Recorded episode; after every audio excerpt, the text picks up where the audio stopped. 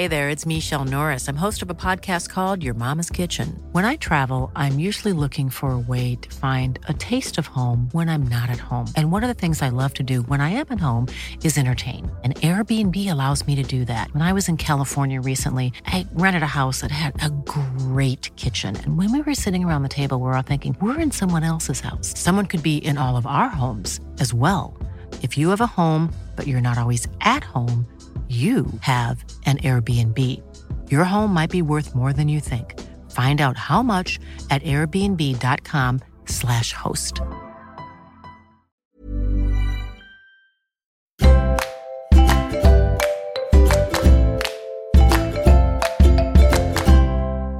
Bonjour, bienvenue dans notre flash business des notaires. Aujourd'hui avec Morena Paget. Bonjour maître. Bonjour Georges. Nous avons parlé ensemble de la période d'avant euh, l'entrepreneuriat.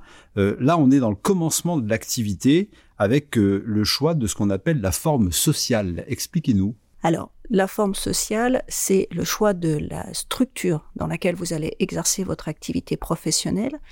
Il y a deux grandes formes qui se distinguent, la SARL ou la SAS. On va voir quels sont les avantages et les inconvénients je peux déjà vous dire qu'elles peuvent toutes les deux être euh, constituées seules, ce qu'on appelle des sociétés unipersonnelles, et par la suite, on peut faire rentrer des associés. Elles sont euh, pour toutes les deux avec un capital sociable qui est librement déterminé par euh, l'entrepreneur, et la responsabilité du dirigeant va être limitée à son apport au capital. En gros, c'est proportionnel à l'argent qu'il investit dans sa boîte. Exactement. D'accord. Donc il limite les risques par rapport à son activité professionnelle. Les grandes distinctions entre les deux formes de société, la SARL, elle est régie par le code de commerce, donc avec des règles euh, particulières, tandis qu'on a plus de souplesse pour la SAS, dans la rédaction des statuts.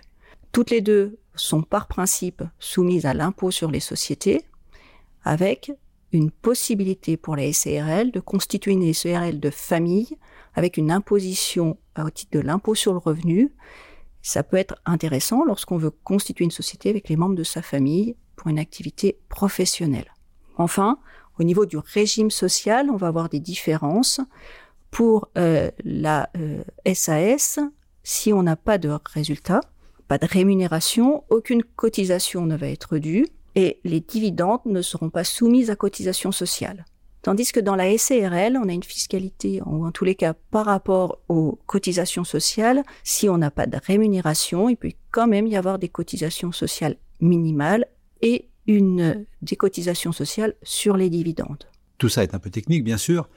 La raison pour laquelle, et on l'avait vu avec votre collègue maître Cesbron, on peut venir vous voir, c'est que au départ, on voit bien au commencement de l'activité, ce qui est important, c'est la situation familiale presque et la situation de la personne en tant que telle c'est une raison majeure pour qu'on consulte un notaire. Exactement. Et puis, suivant l'activité qu'on va souhaiter exercer, une forme sociale sera plus adaptée que l'autre. Donc, c'est à chaque fois du sur-mesure par rapport à votre situation personnelle et votre activité professionnelle. Morena Paget, merci beaucoup. Merci, Georges.